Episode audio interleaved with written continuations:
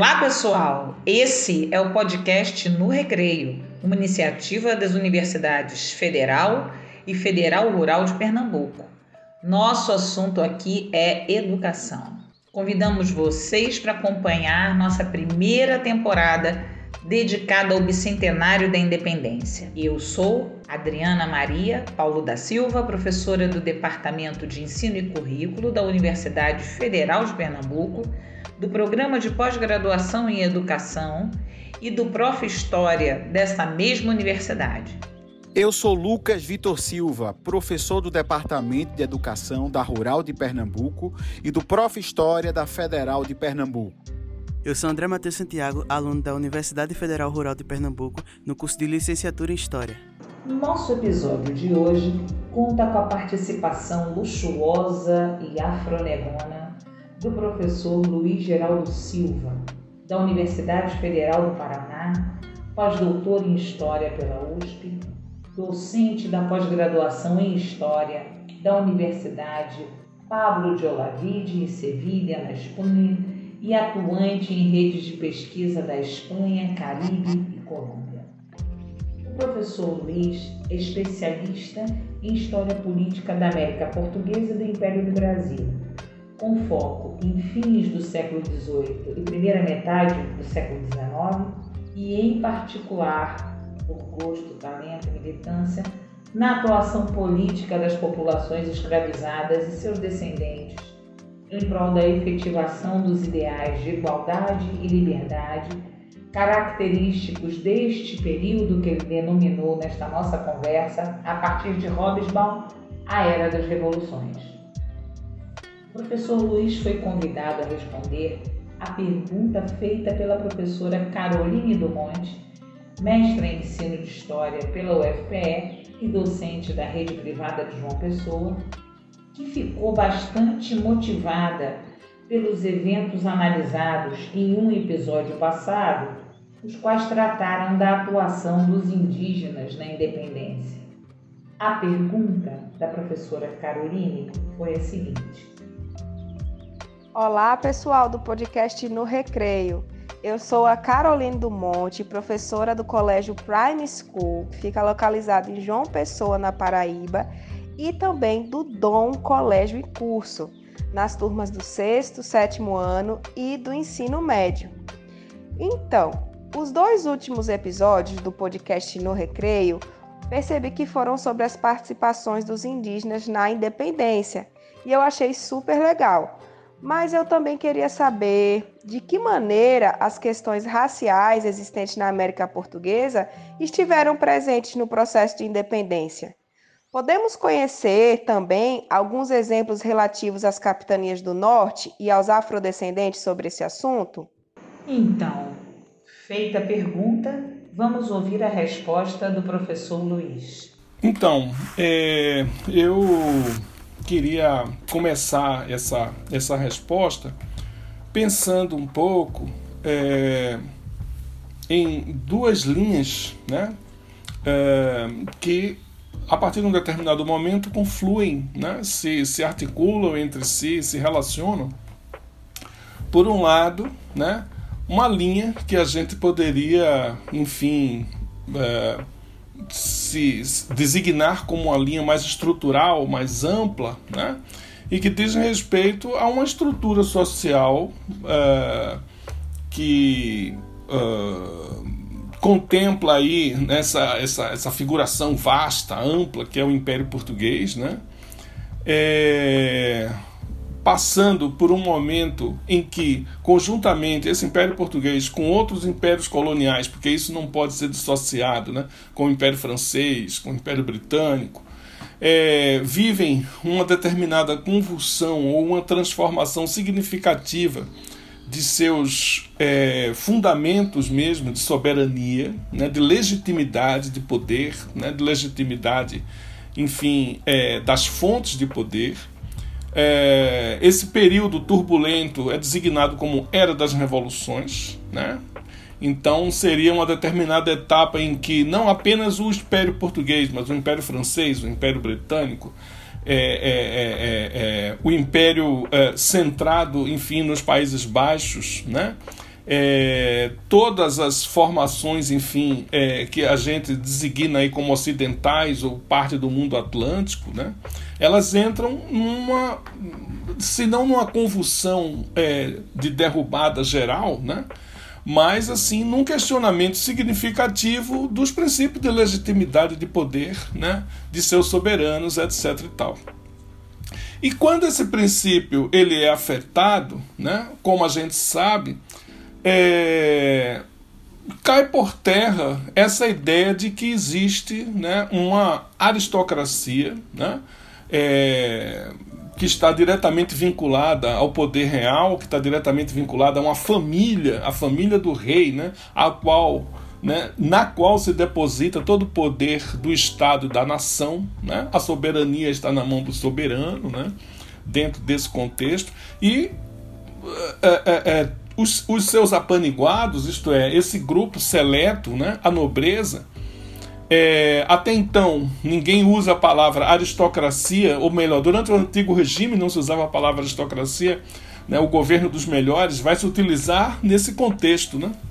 Então, à medida que é, o poder desse, uh, dessa estrutura aí oligárquica, digamos, é questionada, da família real, né, dos, dos é, membros da nobreza, então se insurge é, uma, uma um, um, tipo de representação política de tipo é novo, né? ou um tipo novo de representação política, vamos colocar nesses termos, né?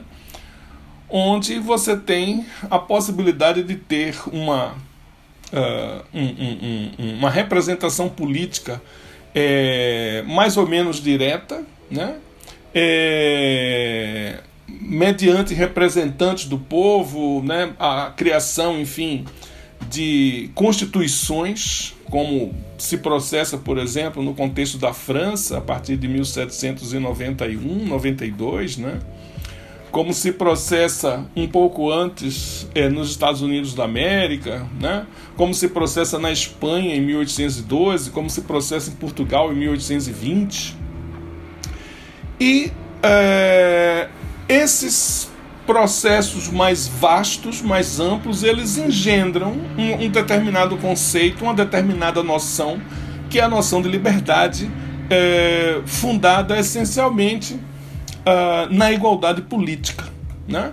onde então não haveria mais, pois, privilégios né, para prevalecer né, a, a, a, o acesso a cargos, ofícios, a determinadas funções sociais de prestígio é, que seriam até então exclusivas da nobreza, né? ou de seus apaniguados, ou das pessoas que são incorporadas à nobreza na sua parte mais baixa. Então, uh, a partir de então, você tem é, uma, uma, uma, representação da, da, do poder. Né, do Estado, da nação é, e, e da, da, das fontes é, de poder no interior dessas é, formações baseado numa, numa, numa perspectiva igualitária. Né? Então todos seriam iguais perante é, essas estruturas, essas instituições, os acessos seriam igualmente facultados a todos, né? É, e a representação da nação, né, é, mediante o concurso de, de, da eleição de deputados, né, de criação de constituições, etc., né, permitiria né, a, o fim, enfim, dessas, é, desses privilégios desse grupo particular, desse grupo específico, né? embora não se questionasse, na maior parte dos casos, o poder dos reis né? em relação, enfim, à, à, à governação. O fato é que agora esses reis eles teriam que necessariamente governar com a soberania do povo, né? através, enfim, é, de um vínculo entre é, processos constitucionais e representação popular através é, de, de, de, câmaras de deputados, de senados, enfim, é, de processos é, parlamentares, né, nos quais essas pessoas estariam aí uh, representando o povo, determinados indivíduos estariam representando o povo nessas, nessas instituições, nessas, nesses parlamentos, etc. Bom, enfim, a palavra-chave que se coloca aí, né, diante desse processo mais amplo, é a igualdade política. Né? Até então, a desigualdade fundava o princípio fundamental de acesso às estruturas de poder. E todas as formas de acesso ao poder eram barradas àqueles que não tinham, enfim, é, o selo, a marca né, dessa distinção, é, dessa desigualdade natural, enfim, fundada na, na, na, questão do nascimento, né, do pertencimento a determinadas famílias e assim por diante. Isso por um lado. Por outro lado, a gente tem um outro processo fundamental, né, no que diz respeito é, a o universo da escravidão dos escravos é, e que diz respeito ao fato de que é, quando a gente pensa a escravidão não como um estatuto fixo, mas como um processo de mudança de status, é, a gente uh, se dá conta de que o, o, o, as características mais fundamentais da escravidão elas é, conectam né, experiências muito remotas, a dos primeiros escravos, por exemplo, que tocaram o solo do Novo Mundo, né, na condição de escravos oriundos da África, por exemplo, como aconteceu também, enfim, em outras formações do mundo antigo, em outros contextos é, na China, em outros contextos no Japão, na Noruega medieval, enfim, né, em Grécia, Roma, etc. Mas particularmente, enfim, tudo é escravidão, né? E aqui você tem uma escravidão é, com suas características peculiares, enfim, e ao mesmo tempo com seus traços estruturais comuns a todas as outras formas de escravidão, né? Particularmente essa questão, enfim, de você incorporar estrangeiros numa formação social diferente, né? tal como acontecia, por exemplo, em Roma. Né? Você trazia escravos, enfim, eslavos, né? como se dizia, dos Balcãs, né? É, enfim, dos mais, dos mais variados pontos do que hoje é a Europa para a Península Itálica. Da mesma forma, enfim, se introduzia escravos africanos, né? e aí fazendo essa travessia é, agora atlântica, que os escravos africanos eles foram introduzidos em primeiro lugar no Islã, né, em grande quantidade. É, se, o, se o tráfico atlântico aí introduziu é, é, 12,5 é, milhões, o Islã deve ter introduzido cerca de 10 milhões de indivíduos num período muito longo, né? em séculos e séculos, 10 séculos, sei lá. Né? Ao passo que o tráfico atlântico introduziu 12,5 milhões em, em, em, em, quatro séculos. É... E aí, mas essa característica comum você tem, né? O escravo estrangeiro, né? destituído de qualquer identidade, que é incorporado a uma nova sociedade. Né? É...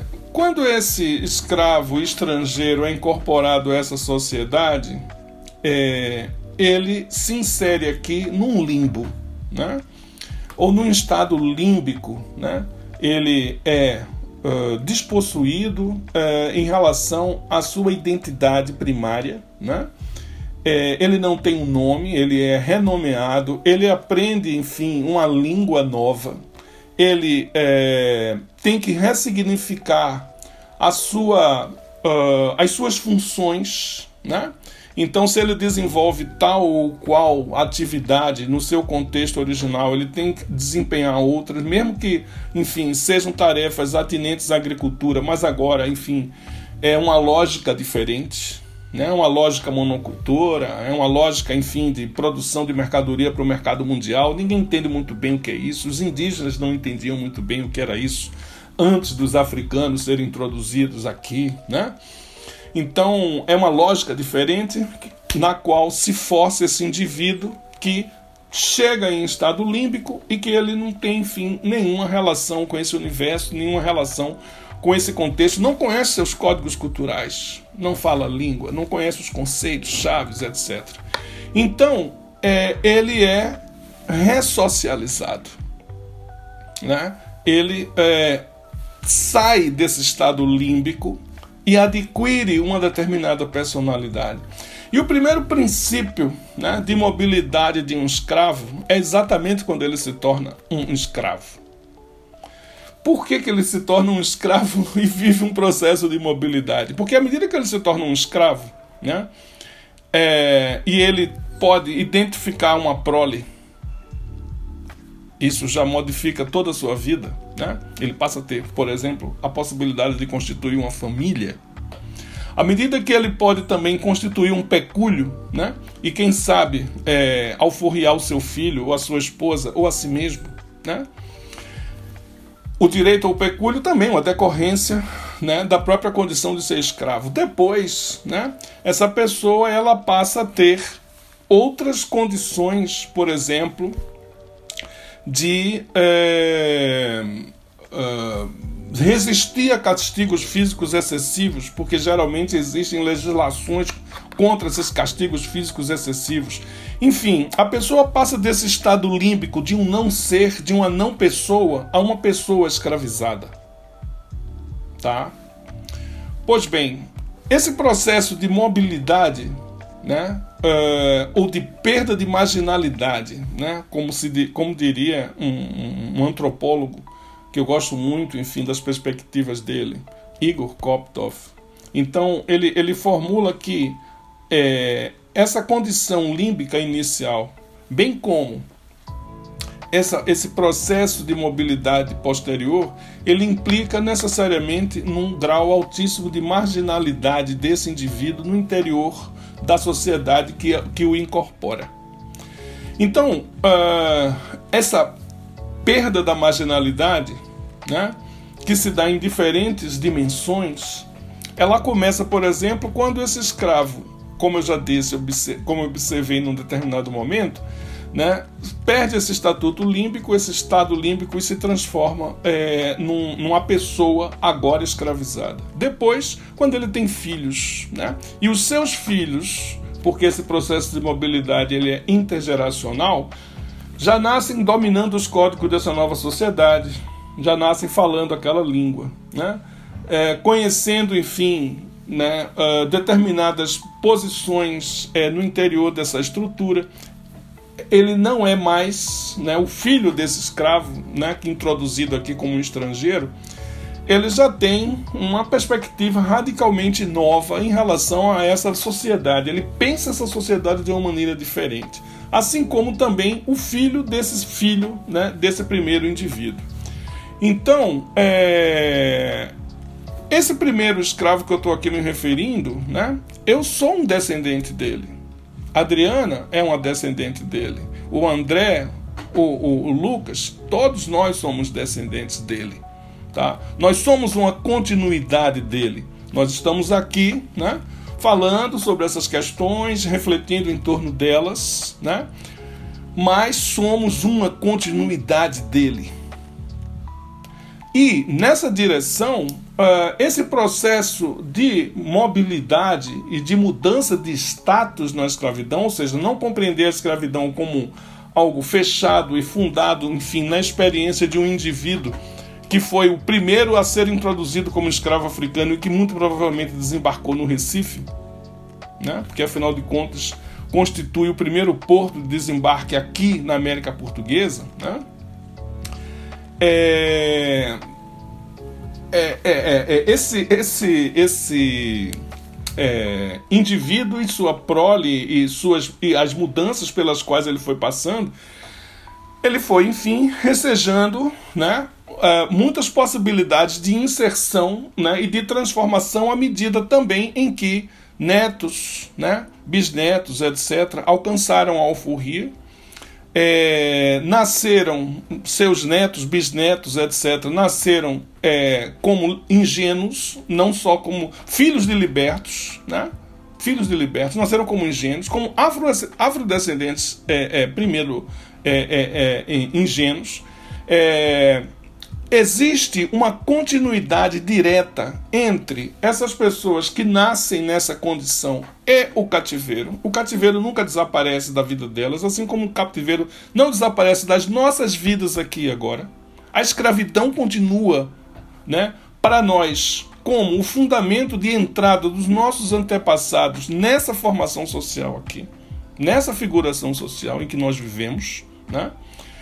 É, e esse é o fundamento, em boa medida, daquilo que se designa por racismo, basicamente, né? Essa associação da nossa afrodescendência a esse processo de escravização dos nossos antepassados, né? Então, portanto, esse processo de mudança de status, ele continua até hoje. Ele nunca cessou. Ele nunca parou de acontecer. E ele vai continuar acontecendo indefinidamente, porque não se muda o passado. Né? Simples assim. É...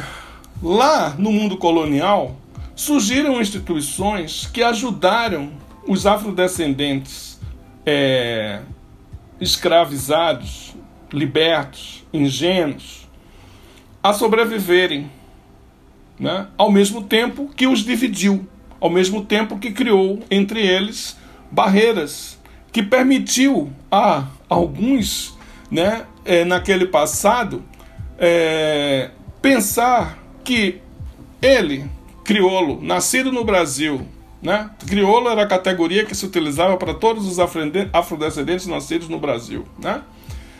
Não tinha nada a ver com o africano recém-chegado, porque não havia nenhum vínculo entre eles. Né? Como se houvesse uma dissociação, como se os crioulos tivessem sido criados e inventados na América. Né? Então é muito interessante a gente ver como muitos é, indivíduos lá no mundo colonial nutriam essa é, imagem, essa ideia, né? de que eles não tinham nada a ver com aquele primeiro escravo. Nada a ver. Né? Mas, óbvio, isso é uma, uma, uma falsidade criada por um conjunto de uh, sistemas, de ideologias, de hierarquias né, que o mundo colonial foi inventando. Né? Então, o mundo colonial inventou irmandades é, para, para brancos, irmandades para pardos, irmandades para pretos, né, onde pretos e pardos às vezes convivem no mesmo contexto, né, onde africanos, por exemplo, tentam excluir crioulos dessas irmandades, né, o caso da Irmandade G de Cachoeira, na Bahia, por exemplo, que estabelecia que, enfim, não se admitia crioulos na Irmandade, né? assim como determinadas corporações, por exemplo, a corporação dos. É, é, é, dos é, crioulos é, é, e, e, dos, e dos é, Angolas, né? tanto é, na Bahia como em Pernambuco, por exemplo, Nossa Senhora do Rosário né? tentava evitar que africanos fizessem parte das mesas das, dessas irmandades. Né? assim como também aconteceu do ponto de vista das instituições militares, né? os terços de pardos e de pretos que surgem, no caso, em primeiro lugar, é, é em Pernambuco, em 33, durante a guerra contra os holandeses, depois em 38, na mesma guerra contra os holandeses na Bahia, né? surge no final do século é, 17 no Rio de Janeiro, né?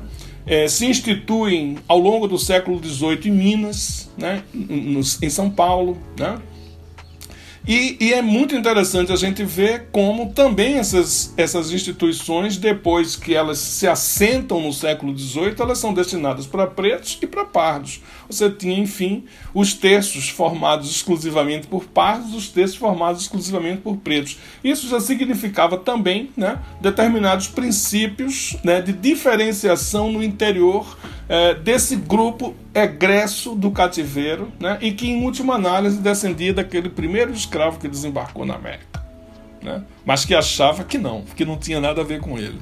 Né.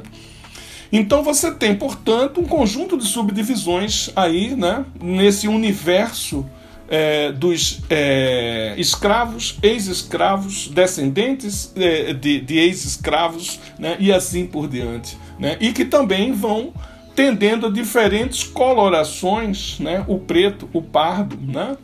É, dentre muitas outras categorias que se utilizava dentro da, da sociedade colonial, é, em decorrência de processos de miscigenação. Ao fim e ao cabo, né, você tem, por exemplo, em relação a, a, a esses, é, a essas corporações militares, coisas muito semelhantes do que se observava nas corporações religiosas. Né? Em meados do século XVIII, por exemplo, os oficiais do terço de Henriques da Bahia enviam uma carta ao rei pedindo, por exemplo, que não se admitisse é, africanos da costa da mina né, nas corporações e, particularmente, nas funções de oficiais, né, é, nas corporações militares de Henriques, nas corporações militares de pretos, formadas por pretos. Né. Então você tem todo um conjunto de divisões e de tensões, de conflitos entre esses grupos, né? É... que uh, demonstram muito claramente os diferentes níveis dos processos de mobilidade que eles vivem. Esse Koptoff ele se refere a três dimensões de mobilidade que não necessariamente caminham juntas. Né? Ele se refere a essa mobilidade formal ou status de mobilidade formal, essas mudanças, enfim, é, formais, particularmente a incorporação do indivíduo do estado límbico à, condição de escravo, depois da condição de escravo à condição de liberto, por exemplo. Né?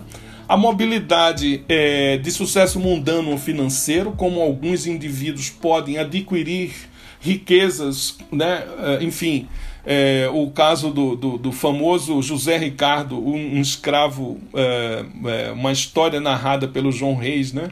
É, para o século XIX, que conta, enfim, como um escravo adquiriu uma das maiores fortunas de Salvador na, na, na ao longo do século XIX. São casos raríssimos, mas que existem efetivamente, né? e alguns que compram é, tem a possibilidade de comprar os, a esposa para que os filhos nasçam livres, né? isso é muito mais frequente. Né? E a classe dos homens livres aumentou significativamente dos afrodescendentes livres e libertos por esse tipo de mecanismo, né? É, e diretamente ligado, portanto, a, aos esforços de determinados indivíduos e famílias, né? no sentido de, de conseguir amealhar, amealhar alguma coisa de modo a, a, a pagar pela alforria né, é, de sua esposa e logo de seus filhos. E finalmente você tem essa terceira dimensão de mobilidade, que é a mobilidade é, atinente a, ao respeito, né? É, que os indivíduos são vistos, a consideração né? É, com a qual os indivíduos são vistos pela sociedade. Né? E essa questão do pertencimento a uma corporação militar, a uma corporação religiosa, né, constituía um aspecto fundamental em relação a isso. Pois bem, nesse ponto em particular, essa questão é, do respeito, da consideração com a qual se vê né, o afrodescendente, né, essa luta, que é uma luta absolutamente universal. Né? Todas as pessoas querem ser vistas com respeito todas as pessoas querem ser vistas ou, ou, ou ser observ serem observadas né, com consideração. Né? Esse é um aspecto humano, esse é um aspecto, enfim, que diz respeito a, a, a, a, ao carinho que o indivíduo tem por si mesmo, tá? ao amor próprio, enfim, que todas as pessoas deveriam ter. E se em algum momento esse amor próprio ele é vazado, ele é, enfim, ferido, né? É, e essa pessoa revela um profundo desamor por si mesma, pela sua própria vida, etc. Né? As possibilidades, enfim, de, de, de viver processos de mobilidade são muito remotas e muito tênues, muito frágeis. Né? Em geral, essa pessoa, enfim, ela vai para o buraco. Né? Então, portanto, é, boa parte também do que a gente vê em termos de luta dessas pessoas diz respeito à sua estrutura social de personalidade, né? a, sua, a sua condição, enfim, psicológica né? de lidar com todas as adversidades e de mesmo assim é, procurar se ver e ser visto pela sociedade é, a partir de um determinado padrão de respeito e de consideração de si por si e dos outros por ele, tá? Então essa dimensão de mobilidade, não menos importante para mim, ela tá, está diretamente relacionada àquelas demandas, né, numerosas, né, é, que foram exaradas por afrodescendentes livres e libertos durante o período colonial, demandando determinadas posições, demandando determinadas é, funções sociais de prestígio, de, demandando ser é, ocupar cargos de escrevente, por exemplo, no Tribunal da Bahia, né, no Tribunal do Rio de Janeiro, né, é, trabalhar como funcionário né, de uma determinada instituição municipal, coisa do gênero. E geralmente essas pessoas elas eram barradas, evidentemente, em decorrência de sua afrodescendência, em decorrência de sua vinculação ancestral ao cativeiro. Né? É... Havia né, nessa correspondência que essas pessoas enviavam à monarquia portuguesa, né, através do Conselho Tramarino, uma demanda recorrente. Tá? Essa demanda ela dizia respeito a uma inversão de dois conceitos aristotélicos que eram então utilizados com muita frequência no mundo colonial. Um era o defeito de. É... Aliás, era o conceito de defeito. Tá? E é muito interessante como a noção de defeito surge no vocabulário né, do antigo regime, não em decorrência exatamente da afrodescendência, mas a partir uh, do defeito mecânico. O que significa o defeito mecânico? Significa que todas as pessoas numa sociedade de tipo antigo, e aí eu estou voltando lá para o meu começo da nossa conversa, ou seja, para a sociedade, para a estrutura da sociedade do antigo regime, né? as pessoas que tinham que trabalhar nessa sociedade, ou seja, que não eram nobres, que não eram nobilitadas, né? É, que não faziam parte da nobreza, elas eram marcadas pelo chamado defeito mecânico. Né? Isso é um conceito aristotélico que foi, enfim, empregado dentro do contexto do antigo regime, se não no final da Idade Média, para designar as pessoas não nobres. Pois bem, esse conceito de defeito mecânico se transforma dentro do contexto é, colonial, escravista, né, em um defeito da cor, tá? É, mas a origem dessa noção não é a cor. A, a origem é o defeito mecânico. A, a, origem é o fato de que essas pessoas trabalhavam manualmente. Tá? E aí, é, na correspondência, né, você vê constantemente a tentativa de as pessoas substituírem o conceito de defeito pelo conceito de acidente. Outro conceito né, aristotélico. E o que, que quer dizer o conceito de acidente né, é, no, no, na concepção aristotélica? Quer dizer algo, é,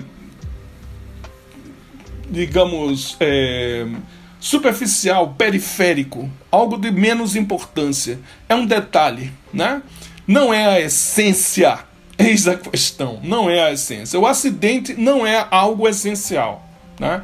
Isso quem nos ensinou, quem trouxe isso para a gente, é um grande historiador afrodescendente que é o Anderson de Oliveira. Foi ele que trouxe toda essa discussão para a gente a partir das questões relativas ao mundo das irmandades.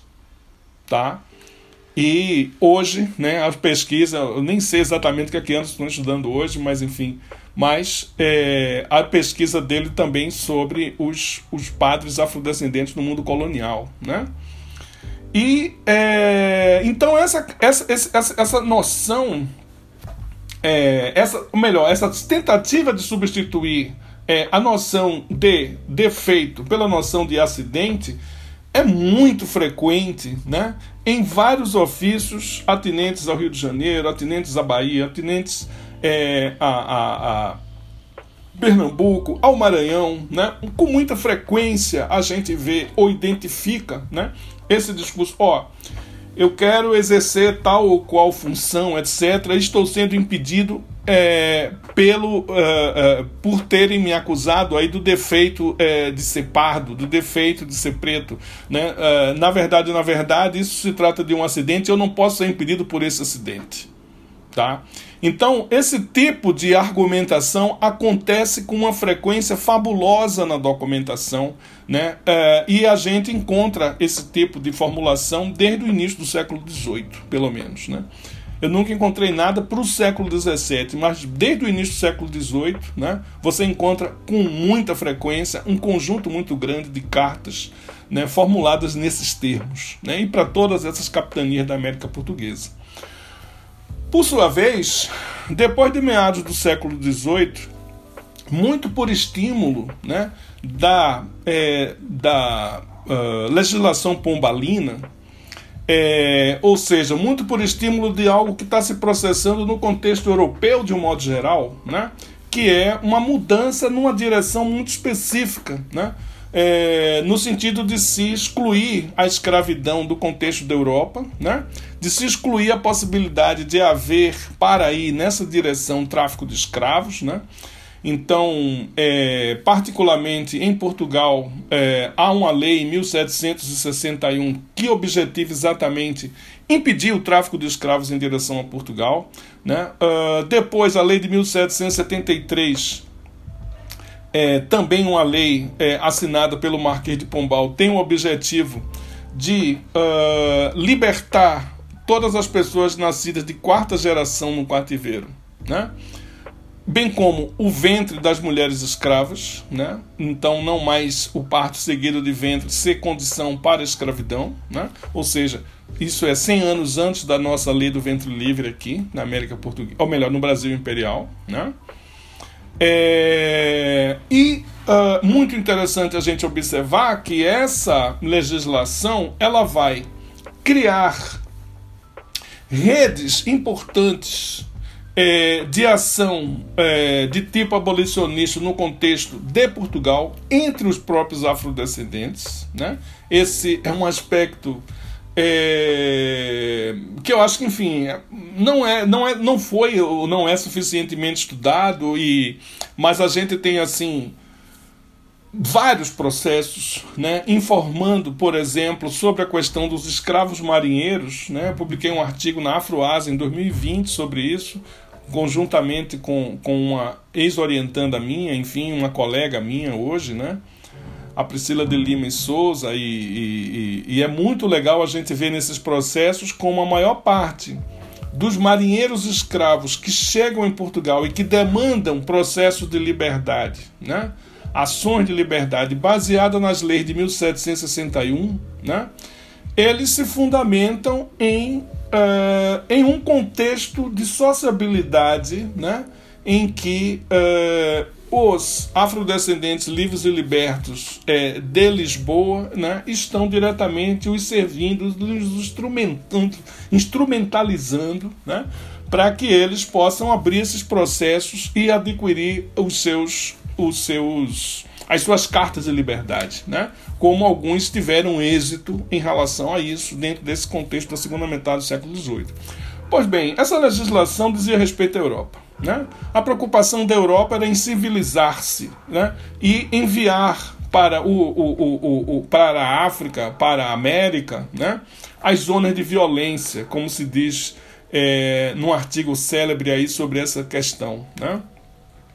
É, no entanto, os afrodescendentes da América Portuguesa, esses né, que já demandavam né, a substituição da noção de defeito pela de acidente, conheceram essa legislação e colocaram nas suas demandas aspectos que estavam diretamente relacionados a elas, quando não, em geral, isso acontecia, né? em geral, se referiam diretamente a essa legislação em suas demandas. Tá? Eles citavam as leis de 1761, citavam a lei de 1773, conheciam outras leis de equiparação, esse é o termo que se utilizava nesse contexto, em relação à Índia, por exemplo, uma vez que também nesse contexto os naturais da Índia e os naturais do Reino de Portugal foram equiparados por legislação pombalina, né? E isso, portanto, teve um impacto significativo sobre esses indivíduos.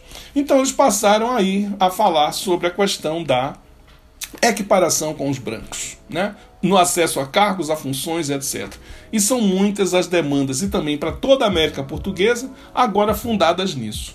Pois bem, finalmente, fechando aqui o nosso processo, o que, é a independência ou processo né, designado mais geral, a, a, a, o quadro mais geral designado por Era das Revoluções vai colocar? Exatamente a possibilidade da igualdade política. Tá? Mas a gente sabe que o processo de igualdade política né, serve para uh, o conjunto da sociedade que, de um modo geral, está aí prestes a romper né, com, essa, é, com, esse, com os privilégios típicos da sociedade de tipo antigo, né, e, portanto, de acessar determinadas funções que até então eram monopolizadas pelo grupo da nobreza, pelo grupo social formado pela nobreza. Né, é, e o caso dos afrodescendentes tem uma particularidade a mais, porque eles não são apenas pessoas que estão lutando pela igualdade, mas eles estão ao mesmo tempo lutando dentro de um processo de mobilidade de, baseado na redução da marginalidade em decorrência do seu passado escravista. É outra coisa, é outra história. Né? Eles não são ah, pessoas que uh, são dotadas daquilo que se chama de defeito mecânico, ou seja, uh, trabalham com a mão, né? e portanto não podem ascender a determinadas posições em decorrência disso, afinal, só a nobreza pode aceder a determinados cargos, acessar determinados cargos, né? ou seja, os que não trabalham com a mão, os que não têm um, um trabalho manual. Né? Agora, os que têm trabalho manual, mas, por exemplo, têm também ascendência europeia, querem essa igualdade política. Mas os afrodescendentes têm uma outra natureza do ponto de vista de sua inserção nesse quadro. Tá? Em primeiro lugar, em decorrência de sua própria afrodescendência, que, o denuncia, que denuncia a sua vinculação àquele primeiro escravo desembarcado na América. Esse vínculo, ele é inquebrantável, ele é insuperável, ele é incontornável. No entanto, é, essa busca né, é, absolutamente humana de respeito, essa busca absolutamente humana é, de consideração de si por si e dos outros, da sociedade por si, tá? ela está diretamente relacionada tanto à mudança desse paradigma, né? enfim, quando se fala é, supressão do defeito em favor, é, aliás, isso, do defeito em favor do acidente, como da ideia de equiparação, e finalmente agora, nesse terceiro quadrante, ou seja, depois da Era das Revoluções, no contexto da independência, né? É, se inicia essa luta, enfim, pela é, igualdade política. Mas a igualdade política, né, é, para os afrodescendentes, é travada pelo próprio processo da mobilidade social baseada na perda de marginalidade. Né? Então, portanto, há um óbice maior para esses indivíduos. Quando a gente analisa, enfim, a trajetória de vários desses indivíduos que participaram das lutas políticas é, no contexto da era das revoluções, a gente vê como essa questão da igualdade, né, do ponto de vista, enfim, de sua formulação explícita, né, está posta com muita ênfase, particularmente é, na documentação que a gente dispõe, né, é, desde os eventos de 1798 na Bahia, né, então, Gonzaga das Virgens, João de Deus Nascimento, enfim, todos esses indivíduos, né, quando a gente analisa os processos, as denúncias contra eles, né, é, os processos de cada um deles em particular, né, todos os testemunhos, inclusive muitos dessas testemunhas, outros afrodescendentes, outros artesãos, outros milicianos né, que trabalhavam, enfim, nas milícias de pardos e de pretos com eles, né, é, se referem a essa ideia constante que eles estão formulando relativamente à igualdade política. Os panfletos né, que aparecem nas ruas de Salvador naquela circunstância, boa parte deles né, se referem à igualdade política para pretos e pardos. Tá? Isto né, se verificará com bastante força né, em determinados eventos onde esses indivíduos são estados a participar diretamente, né, é, por conta de condições políticas mais gerais em que eles poderiam participar é, desses eventos porque havia, digamos, uma, uma confiança né, nesse processo de mobilidade social é, que, que eles viviam. Né? O caso da Bahia, o caso de Pernambuco, muito em decorrência do fato de serem os solos que primeiro se tocou afrodescendente no Brasil. Né? Ou seja, é, a gente não vai encontrar com frequência processos como a gente encontra para Pernambuco e para Bahia, para o Rio de Janeiro ou para Minas Gerais, né? que, se, que se tratam de territórios é, onde a escravidão africana né, começou mais tardiamente, sobretudo no caso de Minas, né, no caso de São Paulo também. Né. Então, é, essa radicalidade maior entre os afrodescendentes né, é, livres e libertos no contexto da, do, do norte da América Portuguesa, como reza aí a pergunta, tem muito a ver com o fato né, de esse processo ser muito mais antigo nas capitanias do norte.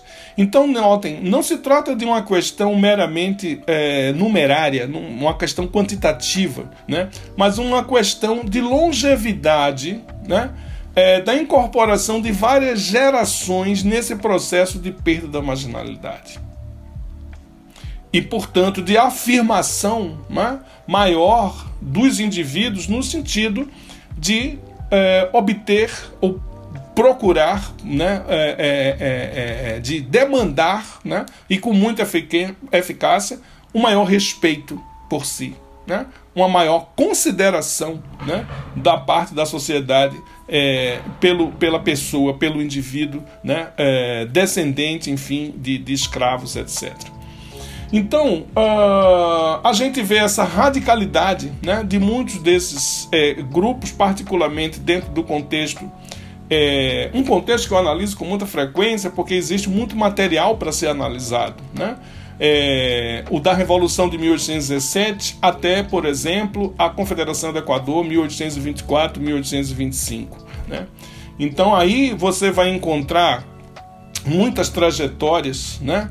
Muito interessantes de, de, de, de, de é, indivíduos né, de uh, afrodescendentes, né, o, o caso de é, é, Pedro da Silva Pedroso, né, o caso de, de é, José do Barbosa, o caso de Francisco Dornelles Pessoa, o caso de Emiliano é, Mundrucu, o caso de Martinho da Cunha Porto, é, o caso de, de, de uh, Agostinho é, Souza, enfim, esse particularmente, esse último, né, é, ele é enforcado, né, é, na mesma circunstância que é, é, que é fuzilado, porque daí é, há uma diferença importante entre uma coisa e outra, né, uh, Frecaneca, né, em decorrência da, da, da, Confederação do Equador. Né. É, a gente observa uh, também na ação radical de determinados indivíduos, é o caso do, do Pedro da Silva Pedroso, em 1817, por exemplo. Em 1817, você tem dois partidos, né? É, em disputa em relação às, às facções do poder que, que conquistam o poder, enfim, da capitania de Pernambuco e depois se alastra para Paraíba, para o Rio Grande do Norte, enfim, para o Ceará, como vocês sabem. Né? Esses dois partidos eram, por um lado, os monarquistas constitucionais, né? da mesma forma que, enfim, você tinha aí a, a, o Partido Monarquista Constitucional na França de 1789, né? É, na Espanha de 1810, né? em Portugal de 1820, em todas as revoluções constitucionais, e por outro lado você tinha o Partido Republicano. Tá? É, é interessante que a maior parte dos é, afrodescendentes eles militaram exatamente no Partido Republicano e foram radicais em relação à defesa dos princípios republicanos, tanto no contexto de 1817 como depois de 1824. Quando a gente observa, por exemplo, também determinados fenômenos que existiram né, é, na, na Colômbia, né, na, na, na, na chamada Gran Colômbia, aí bolivariana, né, e onde a gente vai encontrar fenômenos radicalmente semelhantes, ou, claro, no caso classicíssimo, né, é, de Saint-Domingue, Haiti, em 1804, a gente vai encontrar igualmente sentimentos muito semelhantes. É, entre, enfim, as várias lideranças afrodescendentes dentro desses dois contextos. Né? É, e essa ideia da república né, tem muito a ver, portanto, com um sentimento de finalmente você conseguir eliminar de uma vez por todas quaisquer princípios tradicionais que evocassem é, impedimentos à igualdade radical entre todos os indivíduos. Né? Então era isso, ou era em função disso, que os militantes afrodescendentes da era das, das revoluções e nas nossas processos, nos nossos processos aqui da independência, militaram de uma forma extremamente denodada, apaixonada, né? porque, enfim, é, isso passava necessariamente pelo respeito que eles tinham por si mesmos, né? pela capacidade que eles tinham, enfim, né, de se autorrepresentar como uh, indivíduos que necessitavam de consideração por parte do mundo social e ascenderem socialmente em relação a isso. É, e essa é uma luta que continua a longo prazo, mesmo depois de fracassados os projetos republicanos. Né? Só para concluir, é fundamental a gente ver como as associações dos homens de cor, né, como se dizia, enfim, no contexto do, da regência, né, e que publicaram né, é, jornais como o Mulato e o Homem de Cor né, é, na década de 1830, como elas tinham como um lema fundamental, como a gente identifica muito claramente nesses jornais, né, a questão da igualdade política. Né? Agora, a partir né, de referências diretas à Constituição, como fez também Felipe, é, Felipe Emiliano Benício Mundrucu, quando em 1837 teve um cargo negado né, no contexto de Pernambuco e recebeu várias né, é, cartas, é, enfim, é, contrárias à sua indicação. Né, é, foram publicadas várias cartas naquele contexto no jornal local, Diário de Pernambuco, e, em contrapartida, ele próprio publicou uma carta, né? onde ele é, destacava exatamente essa questão, enfim, de como é, só se considerava né, é, os afrodescendentes em situações de perigo, né, coisa do gênero, né, e quando eles tinham o direito né, a, a, a, ou acesso a determinadas funções, essas funções lhes eram negadas. E isso me lembra também muito né, o, o, o, o o Sérgio Buarque de Holanda, né, quando se refere a essa questão né, na herança colonial, observando como existe um, um, um, um, descompasso, um desnível entre aquilo que se demandava, né? ou seja, respeito à lei, e por outro lado, né, esse preconceito constante na sociedade brasileira, né? isso são palavras, enfim, do Sérgio Buarque de Holanda, é, que se processa num outro nível. Né? Porque isso é obviamente invisibilizado, isso não faz parte né, dos sistemas legais brasileiros, ninguém aqui exclui legalmente, né, exclui educadamente, finamente, né, é, enfim, de, de preferência tentando minar a autoestima do indivíduo, evidentemente, né, enfim, ferir a sua estrutura de personalidade, né, é, de modo a se obter uma determinada posição de poder, o acesso, ou vetar essa posição de poder, esse acesso ao afrodescendente. É isso, enfim, que se faz constantemente na sociedade brasileira e que era denunciado muito veementemente na época da formação do Estado e da nação no Brasil. Então é fundamental a gente recuperar a história dessas pessoas, né? E é, e é fundamental a gente perceber a nossa ligação com elas. Né? Mundruku falava nessa carta de 1837 também. A Constituição, no seu artigo tal, X, etc., né, determina que todas as pessoas são iguais é, no acesso a cargos, funções, isso, aquilo, aquilo, aquilo, aquilo outro. Né? Quer dizer, por que estão a me negar isto aqui? Com base em quê? Né? É, assim como também as associações de afrodescendentes diziam a mesma coisa através de seus periódicos. É, e é curioso como nós aqui, 2022, 200 anos depois da independência do Brasil, estamos dizendo a mesma coisa. Né? é, precisamos de esclarecimento, né? precisamos, enfim, é, da capacidade de mobilizar essa, essas informações, dar um sentido a elas né? e instrumentalizar é, uma luta política, porque não existe outra forma é, de nós transformarmos a sociedade dentro de um contexto democrático, né, se não por essa via. Pois bem, e isso depende muito da nossa, da nossa perspectiva, né? De, de, de onde a gente olha e para onde a gente olha. Né? Então, isso não está dado, isso é, isso é construção de objeto, né? isso, isso é também, enfim, a nossa formação como cientistas sociais. Né? Então, a gente precisa articular esse conjunto de aspectos, refletir em torno dele. Uh, para que a gente dê um sentido né, a, a, a, a essa construção, enfim, um pouco mais ampla, no interior da qual esse momento é um momento muito importante. Né? Esse momento da independência, por Deus, né? é uma inflexão fundamental. Porque, afinal, da, afinal de contas, a gente inaugura aí uma determinada etapa uh, da qual nós somos herdeiros muito diretos. Né? a independência ela realmente instaura uma ruptura brutal, porque afinal de contas, quando se pleiteia a igualdade, se chega a um determinado nível, a um determinado patamar, né, em relação a essa luta que vem, enfim, desde eh, dos primeiros ofícios da início do século XVIII lá, né, a um nível muito alto. Digamos assim, se a gente representar essa luta numa subida da montanha, né, chega-se a um determinado ponto no qual você está olhando aí uma paisagem muito grande lá embaixo. Tá? É, essa subida da montanha ela continua, né? mas não tenha dúvida que a independência é um ponto muito alto dela.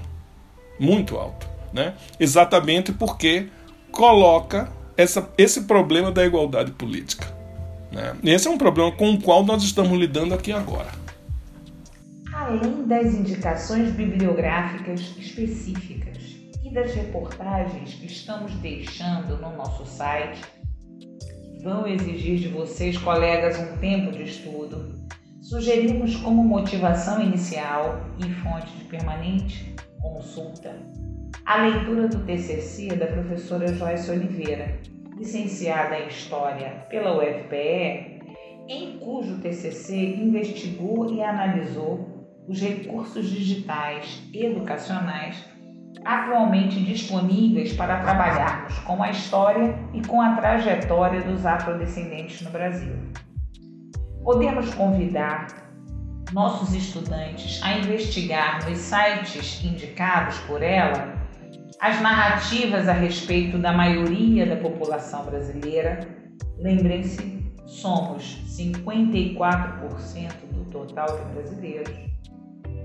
As narrativas, então, que valorizam as suas lutas, relacionadas àquela ação de ir subindo a colina e ampliando o horizonte, conforme a narrativa brilhantemente construída pelo professor Luiz Geraldo a participação dessas parcelas da população nos eventos relacionados à independência e seus desdobramentos foram fundamentais.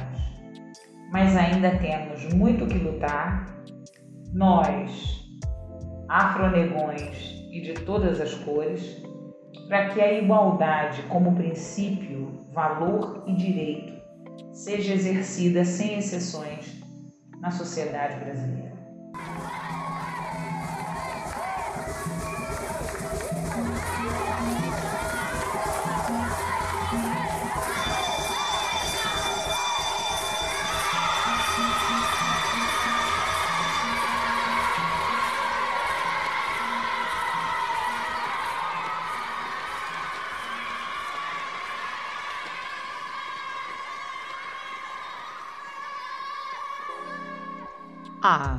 A sineta tocou e o intervalo do recreio terminou.